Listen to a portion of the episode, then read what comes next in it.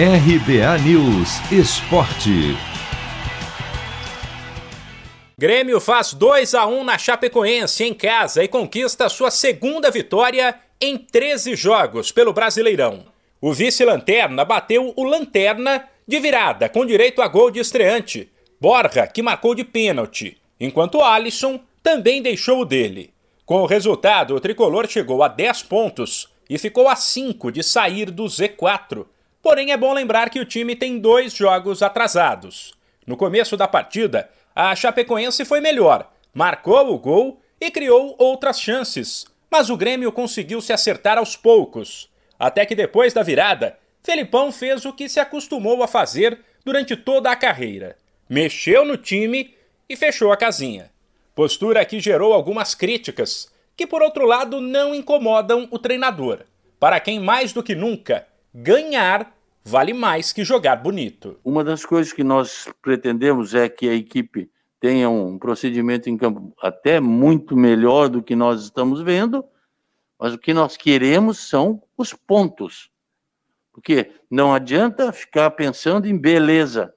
Beleza não vai me adiantar nada, eu quero é ponto. Pode ficar bravo comigo, pode me taxar disso, daquilo, mas eu quero sair desta situação.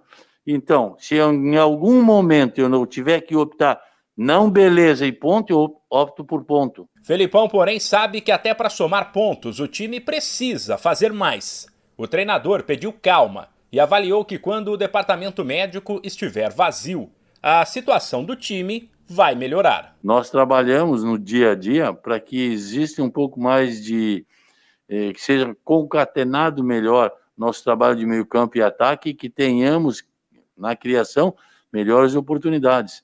Mas nós temos que saber que essas equipes que estamos enfrentando são boas equipes e não é por nada que estão na nossa frente.